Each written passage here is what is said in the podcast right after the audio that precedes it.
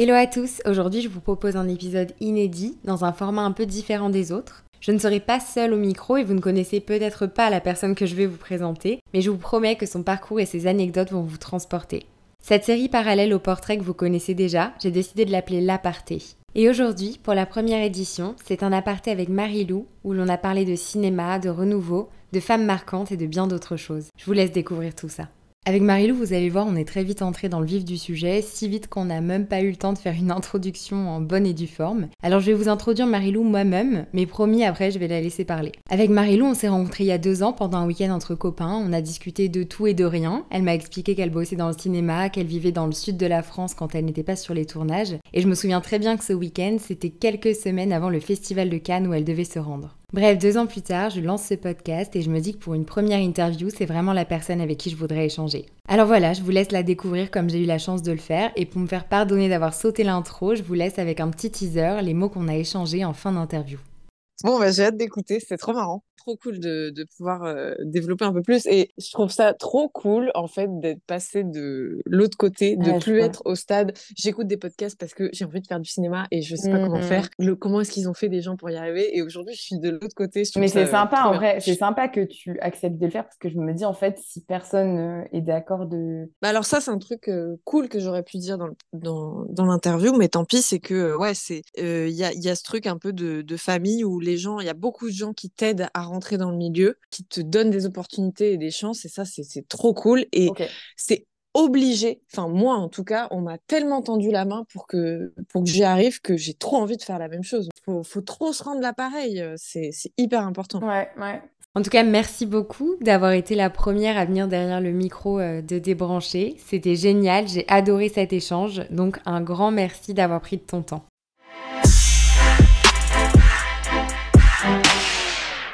Alors Marilou, pour en savoir un peu plus sur toi et sur ton parcours, est-ce que tu veux bien nous expliquer ce que tu fais dans la vie?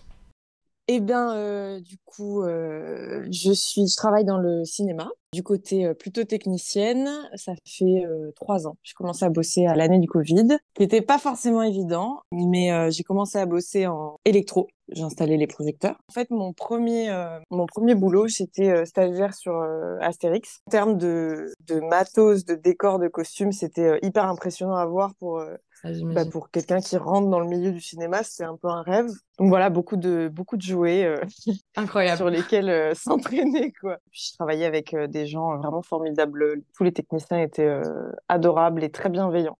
Voilà, après j'ai fait un peu de à caméra. Après tu prépares le matériel euh, qui est autour de la caméra, les câbles, les objectifs, euh, tous les accessoires. J'ai euh, touché un petit peu à la machinerie aussi, très très cool. Est-ce que tu veux bien juste nous expliquer ce que c'est la machinerie? À La machinerie, pardon, c'est tout ce qui est mouvement de caméra sur des grosses machines comme les, la grue, les travelling sur les rails, etc. Après, j'ai fait une, une, formation de Steadicam. Donc le Steadicam, c'est un stabilisateur pour les grosses caméras. Donc c'est un harnais avec un bras et poses ta caméra euh, sur un, poste, euh, une sorte de, de grand bras, quoi. C'est très lourd, c'est très physique. C'est beaucoup d'hommes qui font ça. Quelques femmes aussi, qui, celles qui réussissent, elles, euh, elles déchirent tout. Il y en a quelques-unes, ça semble ne pas être la voie la plus évidente, mais toi, tu t'es dit, c'est possible. Ouais, bah, au début, je pensais que je pouvais pas le faire. Et je me disais, non, c'est trop physique, je, je ne sais pas si je peux le faire, en fait. Ok, donc si je comprends bien, pour me faire un ordre d'idée, on est sur des charges à porter qui sont vraiment très lourdes. Ouais, tu es sur du 30 kilos à peu près. Comme tu as une veste, un gilet, tu portes aussi avec ton dos, avec tes jambes, c'est tout. Et j'imagine qu'il faut avoir une forme physique adéquate pour ce genre de fonction. Ouais, il faut un niveau franchement de. Enfin, c'était un vrai sportif euh, de presque de compète quoi. Il faut vraiment que tu fasses du sport à côté, etc. J'ai fait la formation de Garrett Brown pour ceux qui connaissent, c'est celui qui a inventé le Steadicam. Et du coup, bon, il y avait que des profs euh, mecs, mais euh, tous me disaient. bah moi, les meilleurs steadicamers que j'ai vus, c'était des femmes, même si on n'en a pas beaucoup. Et après, j'ai rencontré euh, un Allemand euh, qui a inventé un nouveau euh, type de, de Steadicam qui s'appelle le Trinity pour celles et ceux qui connaissent. Et lui, il m'a invité à faire une formation à Londres qui était 100% pour les femmes. Donc là, on s'est retrouvés entre meufs pendant deux jours. En plus, c'était financé, donc on n'a rien eu à payer. C'était génial. Et c'était quand ça, du coup? Ça, c'était en janvier. Donc voilà pour la partie Steadicam. Et en fait, moi, mon but, quoi, dans la vie, ce que j'aime, ce que j'aimerais faire, c'est savoir cadrer de toutes les façons possibles. Je veux apprendre à faire du drone, je veux apprendre à filmer euh, sous l'eau. Voilà, le, le stead, stabilisateur, euh, tout, toutes les façons, en fait, ça m'intéresse. Ce que j'aime, c'est cadrer, en fait. Ah ouais, donc toi, tu veux vraiment toucher à tout. Et t'as déjà rencontré quelqu'un qui avait eu euh, à peu près ce parcours? Ouais, ouais. Non, j'ai jamais rencontré quelqu'un qui, qui voulais faire euh, comme ça. Pas la première. ouais, je... en fait, en France, c'est très, euh, comment dire, t'es es un peu dans, tu restes dans une case, voilà, dans une catégorie. Moi, j'aime pas trop, je comprends pourquoi. Mais euh, si t'es électro, t'es électro. Si t'es assistant cam, t'es assistant cam. Tu, si tu commences à faire euh, plein de, de métiers euh, différents dans le cinéma, c'est mal vu en fait. Alors que chez les Américains, ça n'a rien à voir. Au contraire, ça veut dire que t'es curieux et que tu touches à tout. Et, moi, je suis plus de ce team-là. Toi, il y a un vrai parallèle à faire entre les deux, quoi. Et cette formation de, de Steadicam que tu avais fait en janvier, euh, ça t'a aidé? Elle t'a servi un peu dans tes envies? C'était, j'ai fait ça, c'était cool. J'ai un petit stead à la maison, je m'entraîne et maintenant je suis un peu plus focus sur. j'ai envie de plus faire du documentaire bah, pour me rapprocher de la caméra parce qu'en fait quand tu es technicien, tu t'installes du matériel mais moi, j'ai envie de, de, me retrouver un petit peu là-dedans, d'avoir un peu plus de, de, créativité, de retrouver une caméra, de faire des trucs un peu plus perso, quoi. Et de raconter des histoires différemment parce que moi, je j'ai jamais trop su écrire des scénarios. Je pense que je suis pas très bonne là-dedans, écrire des scénarios de fiction. Euh, je l'ai déjà fait, je sais pas si c'était bien ou pas. Ah ouais, tu l'as déjà fait? Ouais, je l'ai déjà fait. J'ai fait des courts-métrages, des trucs que j'aime bien et tout. Hein. D'ailleurs, il y en a un qui est sorti en, en film et c'était la même idée de scénario que j'avais écrit.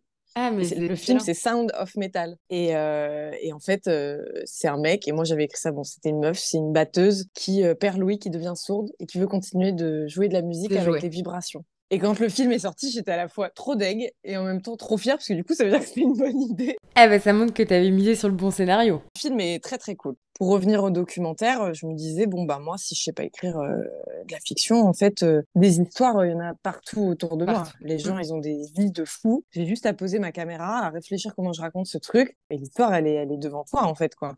Je suis complètement d'accord avec toi. On n'a pas besoin de s'éloigner de la réalité. C'est juste comment est-ce qu'on présente cette histoire-là pour la rendre intéressante, en fait. C'est ça. Il y a toute la partie montage, euh, le traitement du son euh, qu'il faut, euh, faut trouver pour que ça soit bah, un peu, un peu kiffant, parce que les documentaires, il y en a beaucoup à l'ancienne, comme les docus qu'on voit à la télé, qui sont, je sais pas. Je pense, je trouve qu'on est une génération qui a envie d'un renouveau mm. au niveau des documentaires, et ça, ça, commence à se faire. Je trouve, je trouve qu'il y en a plein des cools. Et ce mélange de documentaires. Enfin, moi, ce que je veux réussir à faire, et je ne sais pas comment techniquement euh, réussir à faire ça, c'est je veux que le spectateur il ait l'impression de regarder un film. Ça me parle tellement ce que tu dis parce que personnellement je regardais jamais de documentaire avant et dernièrement il y en a quelques-uns qui sont sortis et je me suis retrouvée transportée. J'étais en mode ok, il y a peut-être un, un, truc à aller chercher. Écoute, ça m'emmène quand même à la prochaine question et je commence à avoir un peu ma réponse. Est-ce que le cinéma pour toi ça a été un choix euh, de passion, de cœur ou plus un choix par dépit? Non, moi, c'était vraiment par passion depuis. Euh, j'ai toujours voulu faire ça, genre vraiment toujours. Et j'ai euh, ce truc de mon goal de vie, c'est. Je n'ai pas le choix, en fait. Pour moi, je, fais ça ou, rien, en fait, je pense. Mais en fait, mon père est photographe. J'ai quand même baigné dans, l'image, quoi. Quand j'étais petite, en, je suis née en Guadeloupe. Il avait un labo photo dans la maison et il avait une, une boîte de photos euh, avec des photographes qui venaient euh, tous développer dans le labo photo de la ah baraque. et du coup, euh, j'ai grandi dans ce truc. Il y avait des grandes tablées avec plein de gens tout le temps. Oh là là, je suis en train de m'imaginer le truc là. Et, et ma mère, elle était professeure de lettres donc elle, c'était euh, des bouquins euh, partout dans la baraque, des bibliothèques sur tous les pans de mur euh, qui se mélangeaient aux photos. Donc j'avoue que j'ai vraiment baigné dans un milieu Je suis en train de, visualiser de base. C'est trop bien quoi. Et il y avait de la musique tout le temps, vraiment H24 dans la maison. Le seul moment où on arrêtait la musique, c'était pour faire la sieste, qui est une chose sacrée aussi dans la famille. c'est vrai que j'ai baigné dans, dans, la culture tout de suite, même si je viens pas d'une famille qui a beaucoup d'argent. Ça, je le dis parce que voilà, il y a peut-être des, a priori ou des gens qui se disent en fait il y a que les gens qui ont de l'argent qui peuvent réussir ou des gens qui ont des contacts moi j'avais zéro contact vraiment zéro zéro zéro je trouve ça en plus beaucoup plus tu vois quand t'as pas de contact ben, et, que tu y arrives d'une façon ou d'une autre, euh, t'es encore plus fier de toi en fait. Mmh, mmh, mmh. Et un jour, on m'avait dit, les, et filles de deux gens connus, de techniciens, d'artistes. En fait, ils ont beaucoup de pression aussi parce que ils ont intérêt à assurer en fait. Donc euh, donc voilà. Euh, pour revenir à la question, c'était euh, ouais un vrai choix passion. Et puis après, j'ai toujours fait un peu ça parce que après, on est rentré en France et là, on avait des vrais problèmes de galère parce que ma sœur, elle, elle est, elle, elle peint, elle dessine, c'est une vraie artiste plastique quoi. Et elle est putain de douée. C'est, elle fait tous les styles et elle les fait trop bien. Alors aujourd'hui, euh, malheureusement, elle a arrêté, mais euh, peut-être que ça reviendra. Et, euh, et, donc, pour financer ses études d'art plastique, ça coûtait très très cher. Mmh. Donc, on a déménagé avec ma mère en Nouvelle-Calédonie. Et donc là-bas, j'avais un petit un petit caméscope, genre vraiment à l'ancienne, qui s'ouvrait sur le côté. Et ouais, je l'avais dans mon sac. Je filmais mes copines, je faisais mes petits montages, je mettais de la musique. C'était trop cool, tu vois. Après, je suis partie à, à Buenos Aires. T'es partie toute seule? Ouais, en fait, euh, les années scolaires, elles sont décalées. Dans l'hémisphère sud, tu finis en décembre. Et donc, j'avais, euh, de ma seconde à ma première, j'avais six mois de battement. Donc, ma mère, elle, je sais pas ce qu'elle s'est dit, mais elle m'a envoyée à l'autre. Waouh, parce que partir à 16 ans à l'étranger, euh, ça demande du courage. Ouais, je, je crois que ce c'était pas du courage, c'était vraiment de l'insouciance, quoi. Moi, je suis partie en mode de, bon, ok, je monte dans un avion et je vais en Argentine. Ok. je comprenais pas trop ce qui m'arrivait. Mais euh, oui, je pense que ma mère, elle s'est dit, euh, il vaut mieux ça plutôt qu'elle redouble ou qu'elle fasse rien pendant six mois. Vas-y, il faut qu'elle voit aussi ce que c'est euh, la vraie vie. Et, et, donc, elle m'a envoyé en Argentine, apprendre l'espagnol. Là, j'ai rencontré un, un Colombien qui, est, qui bossait dans la musique. Et donc, j'ai découvert ce monde de, bah, de, de studios d'enregistrement, de concerts. Donc, je faisais des photos, je faisais des vidéos. Forcément, j'avais des potes qui me demandaient, machin. Après, j'ai fait, on m'a on m'a demandé d'être mannequin, quoi, de rentrer dans une agence. Et j'ai détesté ça. Je pense que je suis pas restée plus de deux mois. J'ai passé trois, quatre castings, j'ai dû faire deux shoots et j'ai l'agence m'avait prêté des talons pour passer un casting du défilé de la Fashion Week de Buenos Aires et je me suis barrée avec les talons, j'ai plus donné de signe de vie. Donc, tu as clairement pris la fuite.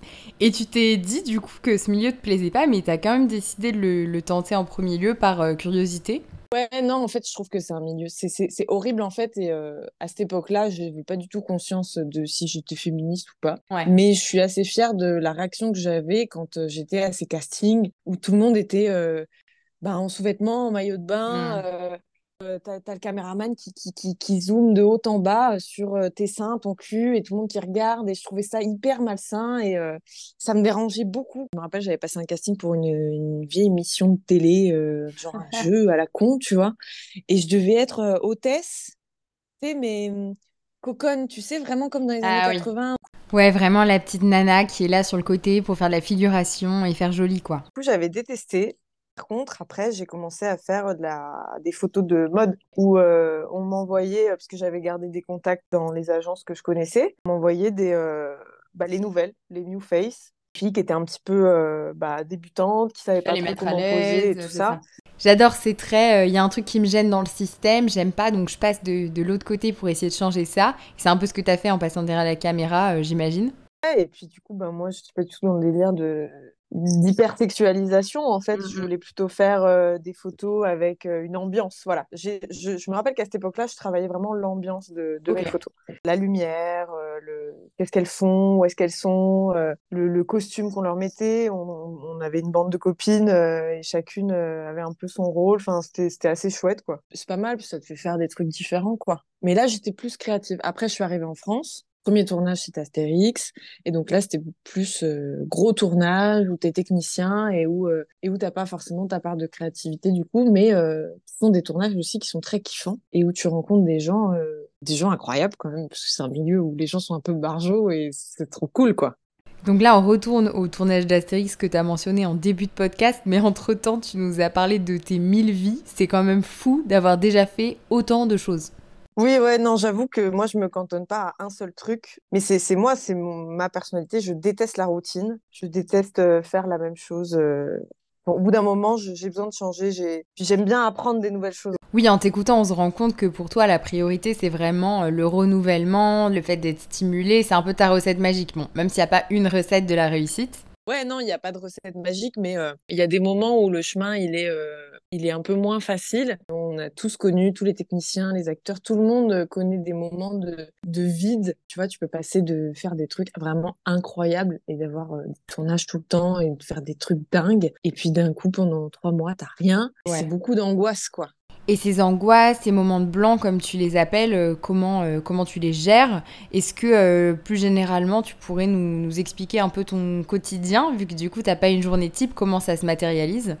Et ben du coup, moi j'ai trouvé la solution à ces moments de, d'angoisse où je travaille pas. Donc quand je travaille, euh, souvent euh, je suis à Paris, euh, je me lève tôt, je vais en studio ou alors sur le décor et puis bah, vas-y roule, hein, tu fais ta journée.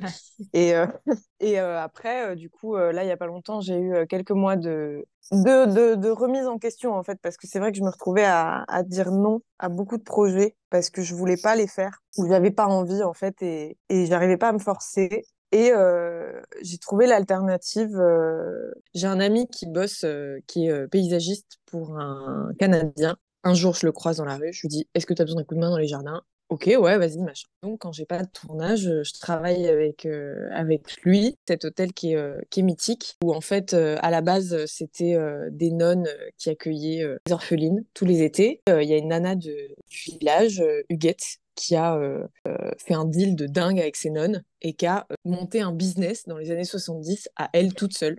Et je la trouve dingue parce que c'est pas courant, quoi. Et elle, elle a monté un, un hôtel où il y a Yvonne de Gaulle qui est passée, il y a Brigitte Bardot, il y a Jodassin qui s'est marié. Et donc là, on est dans les années 70. Ouais, donc vraiment, euh, hôtel de dingue. Et après, il y a eu un studio d'enregistrement qui, qui a été créé, qui a accueilli euh, les Pink Floyd, ACDC, euh, les Cure, vraiment truc de dingue.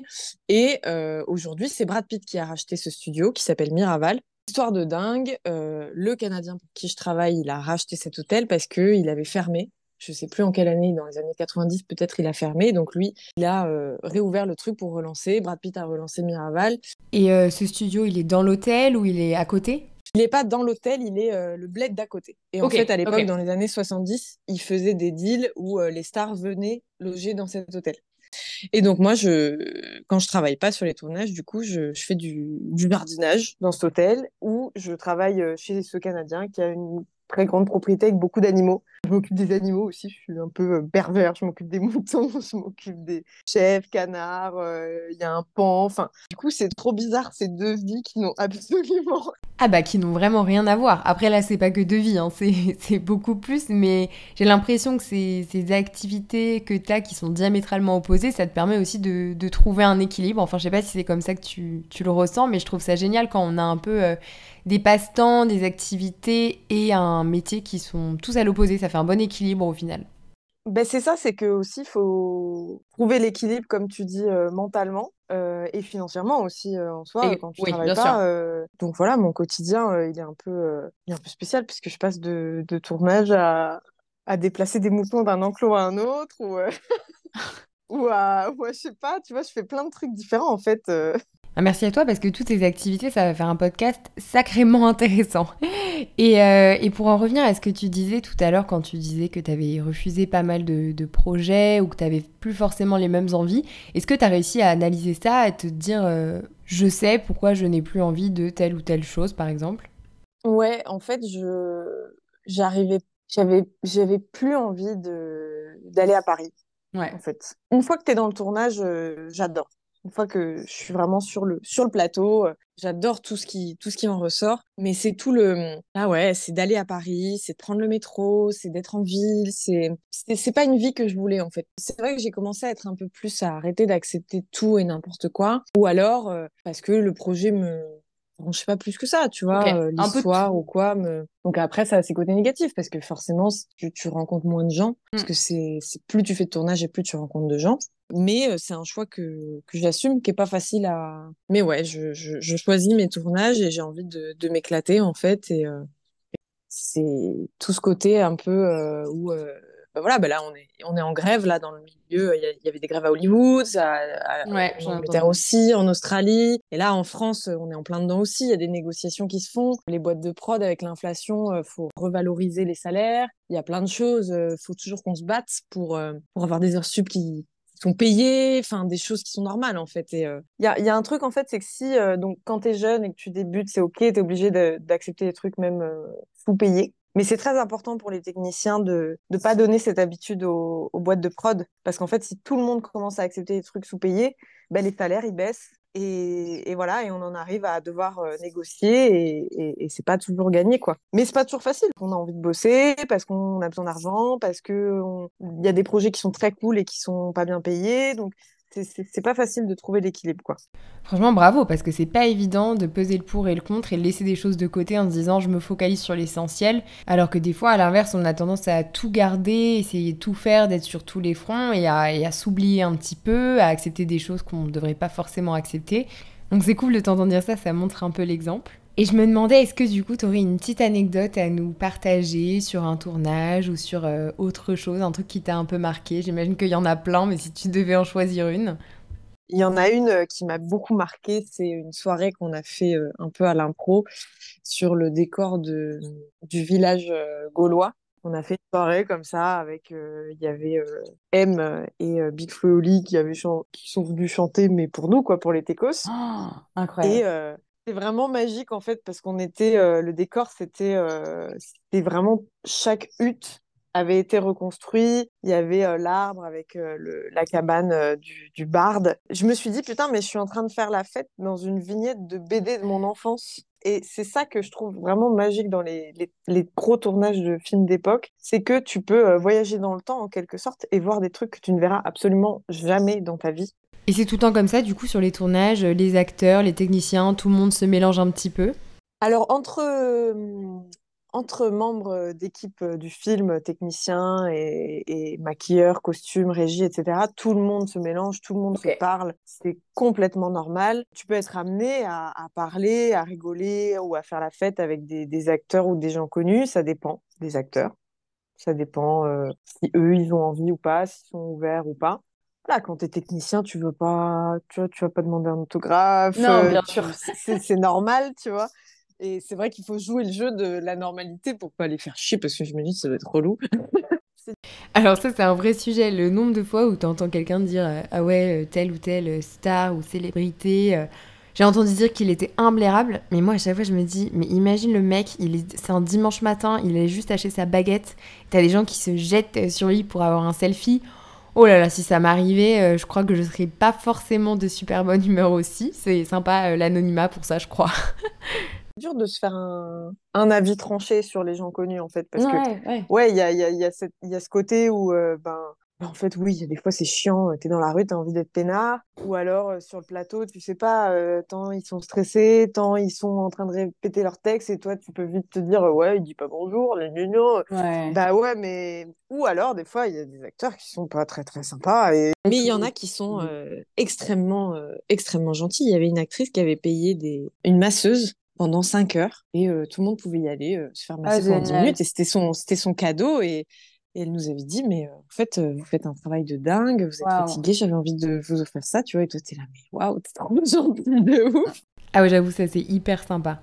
Et j'ai une autre question. Si demain, il euh, y a quelqu'un qui vient te voir, qui veut suivre sa passion, ses envies ou se lancer dans le cinéma, justement, qu'est-ce que tu lui donnerais comme conseil, comme message Ou qu'est-ce que tu dirais tout simplement à quelqu'un qui, qui hésite un petit peu ou qui sait pas comment s'y prendre? Je pense que la réussite, euh, elle repose pas sur euh, les capacités de chacun, mais sur euh, l'envie qu'on a. Si demain, bah, tu as une guitare dans les mains, si tu joues tous les jours, mais que tu es mauvais au début, parce qu'on est tous mauvais, je pense qu'on a il y a certaines personnes qui ont des facilités. Donc, bah, tous les jours, voilà, il a envie de le faire, il a envie de jouer de la guitare, il a envie de dessiner, ou alors il a envie de faire des tournages, peu importe ce que c'est.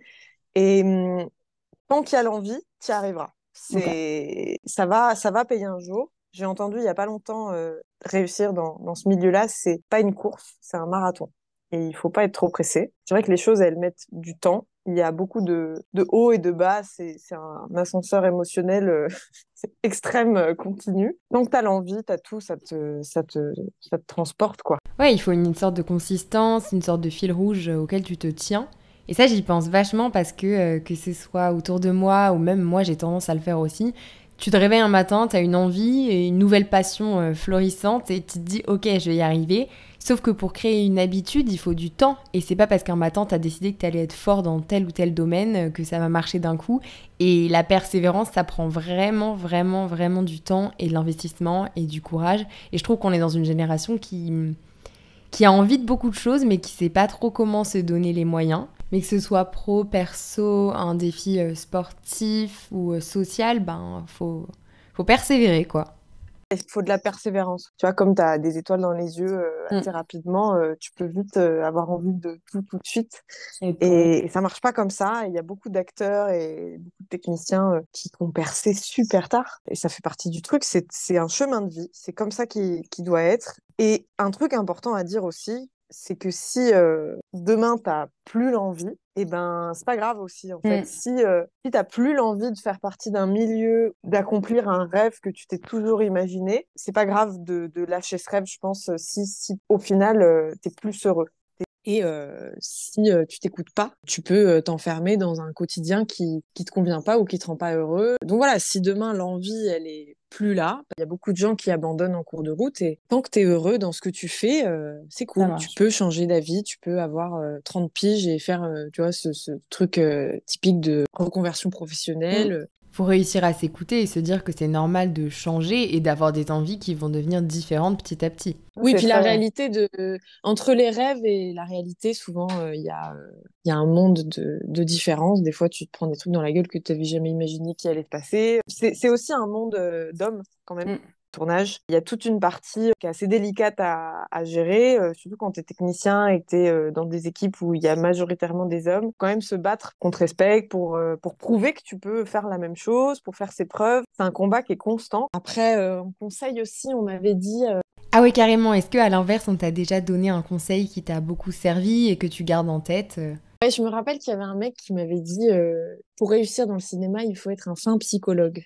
Et ça m'avait vachement intriguée, mais en même temps, j'avais compris tout de suite parce que il euh, y a ce truc où euh, tu as, des gens très différents autour de toi. Je sais pas comment expliquer, il faut, faut beaucoup observer ce qui se passe. Tout va très vite, il y a beaucoup d'argent en jeu, donc il faut euh, vraiment analyser ce que chacun fait à différents postes. Il faut anticiper, il faut pas être brusque parce que tu vois, quand, quand tu débutes et que tu as envie d'être en stage ou d'être sur un tournage, faut demander les choses. Faut pas être lourd, faut pas être trop insistant, mais en même temps, faut quand même y aller. Faut demander. Enfin, du coup, il y a toute une analyse de qui tu as en face de toi, comment comment lui parler, comment lui demander les choses. Faut analyser les gens, pas dans un mauvais sens euh, de manipulation ou quoi que ce soit. Tu passes attention à ce que tu dis, comment tu dis les choses, euh, comment pas se faire cramer, parce que c'est quand même un milieu où tu t'es dégagé quand même assez facilement aussi, quoi. Mm, ouais, c'est sûr. Bah, merci en tout cas pour euh, ce partage de, conseils. Maintenant, j'aimerais passer à des questions un peu plus euh, culturelles, on va dire, avec des petites recommandations. Est-ce que tu aurais un, film, une série ou même un, livre à nous recommander, euh, des trucs qui t'ont plu récemment ou qui t'ont marqué? Alors, j'ai envie de recommander une série que je regarde dernièrement. C'est pas une grande série de grand écran, mais mais j'adore. Ça s'appelle euh, Fantastic Mrs. Maisel. C'est une comédienne dans les années 50, euh, 60, si je dis pas de conneries. C'est une femme dans un milieu euh, très macho qui monte sur scène et un jour bourrée, parce que c'est le premier épisode, je ne peux pas. Mais son mari la trompe, elle se bourre la gueule, elle monte sur scène et là, en fait, elle se rend compte qu'elle est hilarante. Donc, c'est une série très légère, comédie, où tu ris et où en fait quand elle est sur scène elle euh, fait beaucoup de, discours euh, bah, féministes en fait euh, mais au vu de l'époque et du contexte dans lequel elle est où les femmes ne travaillent pas elles sont maintenues par leur mari etc voilà il y a beaucoup de messages féministes et je trouve que c'est une série très cool très légère à regarder il y a cinq saisons c'est franchement c'est un pur kiff. Ah génial, je suis assez fan personnellement des, des films, séries, livres où c'est politisé, il y a un parti pris, mais c'est sous-jacent et du coup tu te dis c'est juste de la normalité. Plusieurs fois depuis que j'ai lancé ce podcast, on m'a dit euh, mais pourquoi les femmes, euh, euh, le féminisme, etc. Et j'ai envie de dire mais, mais, pourquoi pas? Et le féminisme, est-ce qu'à chaque fois on est obligé de mettre ce mot partout? Là c'est juste parler de femmes, parler de choses normales, parler de l'égalité des droits et moi c'est un peu ma vision des choses. Ouais, exactement, ça devrait être normal. Et c'est ça que j'aime bien dans cette série, c'est que c'est juste normal en fait. Et niveau livre, est-ce que tu lis un petit peu? Il y en a un que j'ai lu il y a pas longtemps de Titiou Lecoq. Elle a écrit Pourquoi l'histoire a effacé les femmes? Et en fait, je me suis pris une putain de clacasse dans la gueule. Elle retrace l'histoire de, la préhistoire à aujourd'hui. Elle te refait tes cours que tu as vus au collège, lycée. Elle parle de ces femmes euh, dont on n'a jamais parlé euh, à l'école, en fait. Tout ce que tu as raté et le nombre de femmes qui ont fait des choses, mais incroyables et dont on ne parle pas ou même qui se sont fait voler des idées de pièces de théâtre. Ou... Enfin, il y avait énormément d'exemples où tu te dis, putain, mais merde, quoi. Donc, incroyable ce bouquin. J'ai lu aussi une BD qui est hilarante, qui est un peu gore. Ça s'appelle Et à la fin, il meurt, la sale vérité sur les contes de fées. Ça déconstruit tous les contes de fées euh, qu'on a euh, toujours entendus. C'est hyper drôle, les dessins sont très fun. Il y a un côté un peu, un peu gore euh, où, tu te marres, quoi. Et, ouais, tu, ça te remet bien les idées en place. Tu déconstruis pas mal de trucs que du coup, tu as vu dans l'enfance qui te paraissent normales parce que tu as grandi avec ça, tout le monde a grandi avec ça, ça fait partie de la société. Et quand tu déconstruis un peu cinq minutes, tu te dis, ouais, en fait. Bien sûr, on est et on a été influencé par beaucoup de choses et ça prend du temps de s'en rendre compte des fois. Vas-y, je continue, j'enchaîne les petites questions. Si jamais je te proposais de prendre le micro du podcast, tu ferais un portrait sur qui? Bah, du coup, là, tout de suite, euh, je me dis que j'aimerais bien faire euh, un truc sur euh, cette fameuse nana dont je parlais tout à l'heure, Huguette, qui a repris l'hôtel, parce que je ah qu'elle a une, une vie de dingue et qu'elle a vu des stars et elle a été amie avec des stars et elle est partie de rien. Et dans les années 70, elle a fait ça sans son mari, ni rien. Et badass, quoi. C'est un peu quand même une histoire de femme parce que le, le, terrain à qui elle a racheté, c'était des nonnes qui accueillent mmh. des orphelines. Enfin, il y a quand même toute une trame que je trouve cool. donc, ouais, j'aimerais bien la rencontrer euh, cette, nana. Je valide à 100% euh, ton choix, surtout qu'en ce moment je suis vraiment dans, un, dans une dimension un peu générationnelle où j'adore avoir des discussions avec des gens qui ne sont pas de la même génération que moi, que ce soit plus jeune ou plus âgé d'ailleurs, parce que je me dis c'est qu'en discutant avec ces gens-là que tu te rends compte de ce qui se passait euh, il y a des dizaines d'années. quoi. Tu peux lire dans les livres, tu peux regarder des films, mais en parler avec des gens, encore plus de ta famille qui sont autour de toi sur des, des sujets du quotidien et tout, c'est incroyable, vraiment. Et il faut vraiment le faire parce que parce qu'après, sinon, c'est trop tard. D'ailleurs, pour rebondir sur ce que tu dis, il y a euh, une amie de la meilleure amie de ma mère qui me disait, en fait, euh, à partir du moment où elles ont réussi à avoir le droit de travailler, et de plus être des femmes au foyer, ben elles se sont un peu fait niquer parce que elles avaient euh, deux travails. celui qu'elles avaient trouvé euh, dans la société et celui à la maison parce que c'est les mecs sont pas passés en mode OK chérie, tu travailles, on va passer en 50-50 à la maison. Donc les meufs, elles sont un peu fait douiller, genre euh, bah, double taf quoi. Et du coup ouais, en termes de génération, c'est un truc que j'avais jamais pensé quoi donc oui, c'est intéressant, c'est vrai de, de, de mélanger les générations différentes quoi. Complètement. Écoute, on arrive vers la fin du podcast et ce que j'aime bien faire souvent quand je fais un podcast, c'est terminer avec une citation. Est-ce que tu en as une en tête que tu aimerais nous partager? Euh, bah, On m'a dit il y, a, quelques années maintenant, genre il y a une quinzaine d'années, on, m'avait dit euh, Vive la Lune pour euh, atteindre les étoiles. C'est une citation de Oscar Wilde. Je savais pas que c'était Oscar Wilde. On, me l'a dit comme ça et tout de suite j'ai dit mais carrément je c'est exactement comme ça que je voyais les choses et, et on, on, a mis les mots dessus et, euh, et c'est resté ancré quoi. Et j'y pense, j'y ai pensé très très souvent euh, toutes ces dernières années depuis qu'on me l'a dit. Et j'en ai une autre. Ah. Euh, que je trouve cool. Si vos rêves ne vous font pas peur, c'est qu'ils ne sont pas assez grands de Helen Johnson Sirleaf. Donc je ne sais pas qui est cette dame, mais j'aime bien cette, euh, cette citation parce que c'est vrai que c'est vrai, il faut, faut trouver le courage d'aller sur euh, un tournage où tu connais absolument personne et où euh, c'est très intimidant des oh, fois. et, et vas-y, il faut pas réfléchir, il faut plonger, tu verras, tu nages et ça va le faire. Et à chaque fois, ça le fait. À chaque fois, tout se passe bien et voilà, il faut pas, faut pas peur d'avoir peur. J'adore les deux citations, elles sont hyper courtes, concises, donc forcément ça résonne pour tout le monde. Et en fait, figure-toi que j'ai une dernière question, je viens d'y penser. Est-ce que si aujourd'hui on te demande de quoi tu es fier, c'est facile ou c'est difficile de répondre? Alors attention, je veux pas que ce soit la question relou parce que je sais que par exemple moi quand je suis en entretien et qu'on me demande euh, C'est quoi ta passion? Je déteste cette question, ça te donne l'impression d'avoir un peu une vie de merde des fois. Mais est-ce que pour toi c'est facile de répondre à cette question? Est-ce que tu es fier de quelque chose aujourd'hui? Je dirais que je suis, euh, mais c'est assez récent comme sentiment, je suis, je suis assez fière de, de m'écouter et d'écouter mes besoins. Mm. Ça, c'est un truc qui est depuis pas longtemps, hein, et, et, même après des périodes de, de doute et de remise en question et d'angoisse. Donc ça, c'est, je suis assez contente de réussir à faire ça parce que c'est pas, c'est pas évident au final de d'écouter ses besoins. C'est pas un truc qui est facile à faire, quoi. Faut s'écouter, c'est le plus important. Alors c'est sûr, c'est le plus important, mais c'est pas toujours évident. En tout cas, Marilou, un grand merci. Merci à toi.